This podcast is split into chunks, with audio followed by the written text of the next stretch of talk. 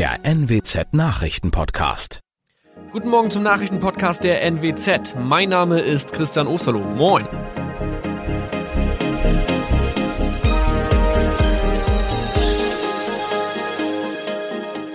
Und das sind unsere regionalen Nachrichten am Morgen. Die Grünen wollen Moorstraße in Oldenburg umbenennen. Viereinhalb Jahre Gefängnis für Falschgoldhandel. Und Landkreis Kloppenburg meldet ersten Omikron-Fall. Der Name Moorstraße könnte laut den Oldenburger Grünen rassistisch aufgefasst werden. Deshalb fordern diese eine Umbenennung. Die Straße wurde allerdings nach Hermann Moor benannt, einem der ersten Siedler in der Gegend. Um Missverständnisse auszuschließen, beantragen die Grünen eine Änderung in Hermann Moor Straße. Dann müssten alle Anwohner ihre neue Adresse in ihren Pässen angleichen. Außerdem müssten Polizei, Feuerwehr, Rettungsdienste und Anbieter von Navigationssystemen informiert werden.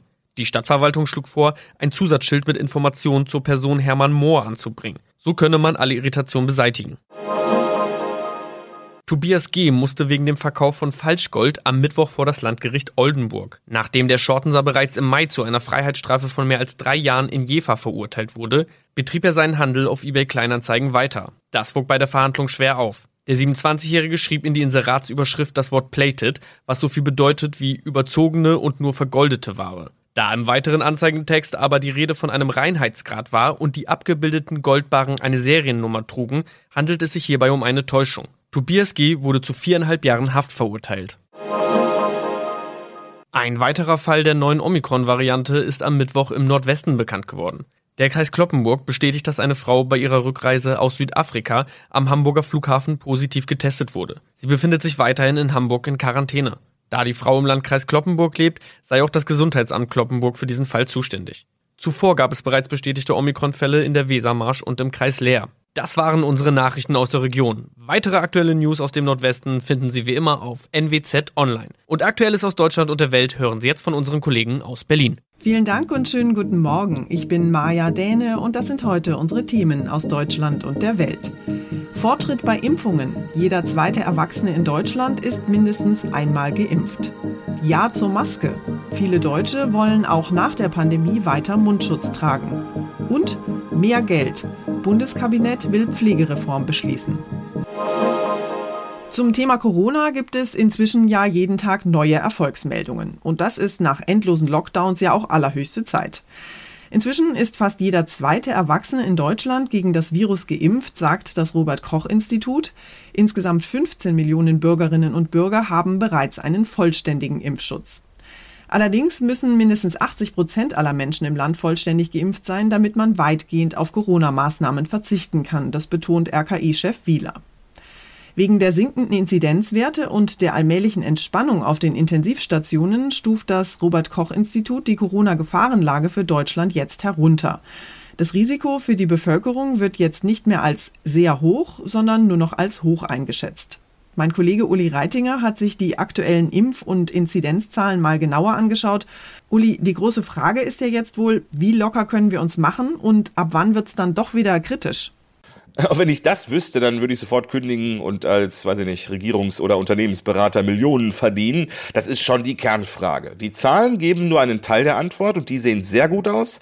Das sagt selbst der immer sehr vorsichtige Präsident des Robert-Koch-Instituts, Lothar Wieler. Die Inzidenzen gehen auch in allen Altersgruppen zurück. Und wir sehen auch, dass in den Krankenhäusern weniger Patienten mit Covid-19 behandelt werden müssen. Das alles würde für Öffnungen und Lockerungen auf breiter Front sprechen. Aber was ist zum Beispiel mit den Virusmutationen? Also sagt Wieler, öffnen ja, aber vorsichtig und mit den gelernten Abstands- und Hygieneregeln. Gefühlt gibt es ja inzwischen täglich neue Lockerungen und Öffnungen, oder? Ja, wir erleben im Moment schon eine Welle von Lockerungen und Öffnungen und das ist bei diesen Zahlen ja auch richtig so. In Berlin zum Beispiel macht am Freitag die Innengastronomie auf, draußen und im Einzelhandel fällt die Testpflicht weg, das ist nur ein Beispiel. Aber man muss auch sagen, die Grundregeln, Masken, Abstand, Hygiene, die behalten eigentlich alle bei. Die Frage ist halt, wie verhalten sich die Menschen? Tun sie so, als ob alles vorbei ist oder bleibt der Großteil, ich sag mal, wachsam zumindest? Daran wird wohl hängen, ob wir noch eine Welle durchmachen müssen oder nicht. Wann können wir denn damit rechnen, dass ausreichend Menschen geimpft sind? Spätestens bis zum Herbstanfang hofft die Bundesregierung, aber sie weiß natürlich auch nicht, ob sich wirklich die nötigen 80 Prozent impfen lassen. Deswegen sagt der Präsident des Robert-Koch-Instituts Lothar Wieler ziemlich eindrücklich, es gibt eigentlich nur zwei Möglichkeiten. Entweder man lässt sich impfen oder man infiziert sich, früher oder später. Bis Mitte Juli will Gesundheitsminister Spahn 90 Prozent der Menschen ein Impfangebot gemacht haben, Jugendlichen ab 12 bis Ende August. Und das, obwohl die Nebenwirkungen bei Jugendlichen noch nicht ausreichend erforscht sind. Ein Ende der Corona-Pandemie scheint also ganz allmählich in Sicht zu sein und damit möglicherweise ja auch ein Ende der Maskenpflicht. Das Masketragen war und ist ja für viele immer noch eine ganz schön nervige und ärgerliche Pflicht. Und so ganz daran gewöhnt, mit dem Stoffstück vor Mund und Nase rumzurennen, haben wir uns wohl immer noch nicht.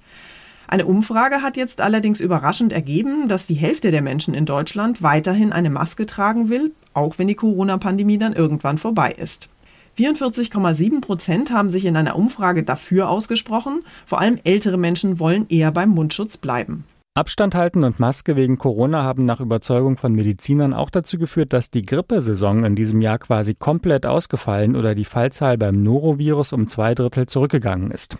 Die Maske ist aber auch zu einem der Symbole der Corona-Beschränkungen geworden und dem damit verbundenen Eingriff in die persönliche Freiheit. Die Meinungen sind auch deshalb gespalten. Knapp die Hälfte von uns will langfristig zum Schutz der eigenen Gesundheit in der U-Bahn oder beim Einkaufen weiter Maske tragen. Fast genauso viele sind froh, sie wieder loszuwerden. Jan-Henner Reit zur Nachrichtenredaktion. Ein Thema, das während der Pandemie ja immer wieder Schlagzeilen gemacht hat, ist der Pflegenotstand. Es gibt viel zu wenig Pflegekräfte und diejenigen, die in Altenheimen und Krankenhäusern arbeiten, werden zu schlecht bezahlt und sind völlig überlastet. Es hat ja in den vergangenen Monaten viel Applaus und lobende Worte gegeben für Pflegekräfte, aber das hilft dem Pfleger, der auf der Intensivstation schuftet, leider auch nicht. Die Bundesregierung will deshalb jetzt endlich die lang diskutierte Pflegereform beschließen. Bundesgesundheitsminister Spahn setzt auf bessere Bedingungen und auf höhere Löhne für dringend gesuchte Pflegekräfte. Mein Kollege Tom Gerntke hat sich mit dem wichtigen Thema Pflege mal näher beschäftigt. Tom, das Thema faire Bezahlung in der Pflege steht ja nicht erst seit Corona auf der Agenda.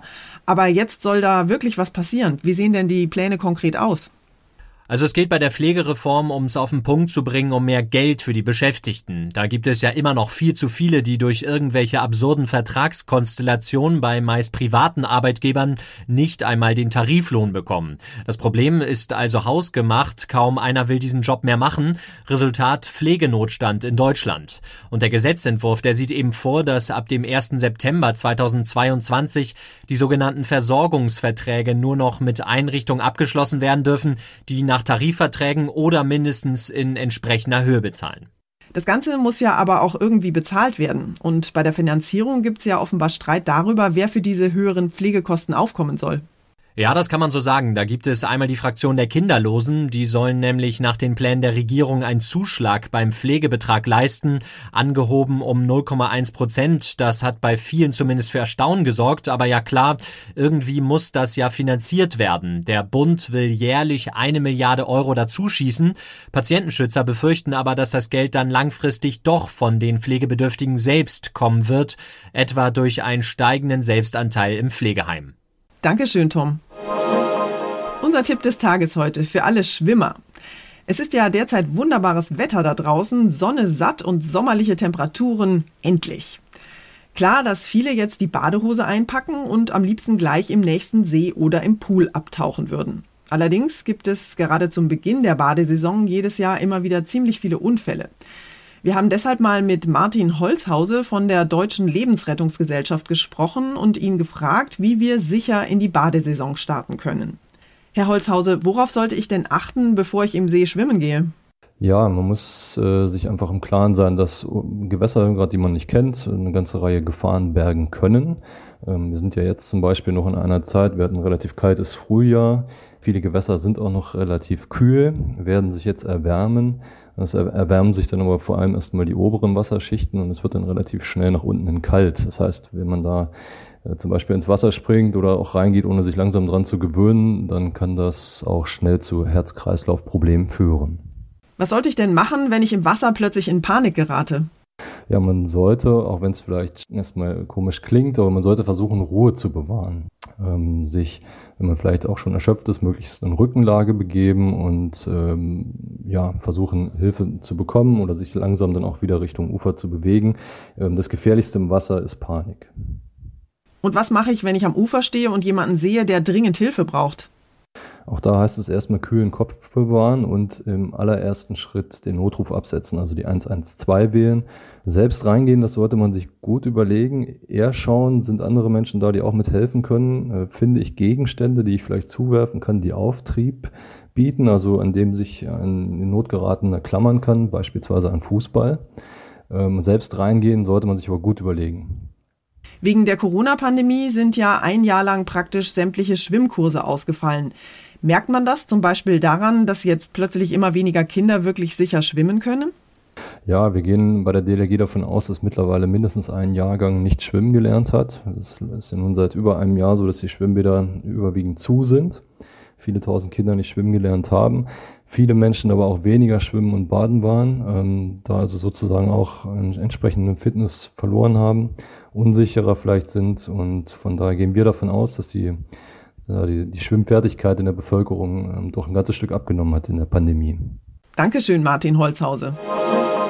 Und zum Schluss geht es hier bei uns um einen glücklichen Gewinner. Ein Mann aus Hessen hat ja vergangene Woche die sagenhafte Summe von 90 Millionen Euro gewonnen und überlegt seitdem, wie er sein Geld am besten ausgeben soll.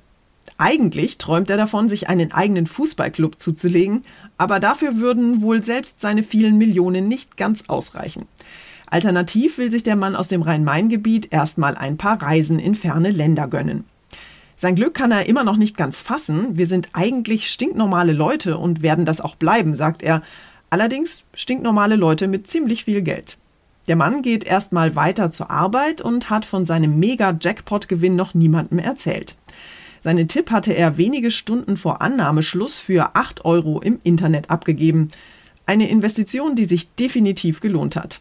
Und wer weiß, vielleicht wird es ja doch noch was mit dem eigenen Fußballverein. Muss ja nicht gleich Bundesliga sein.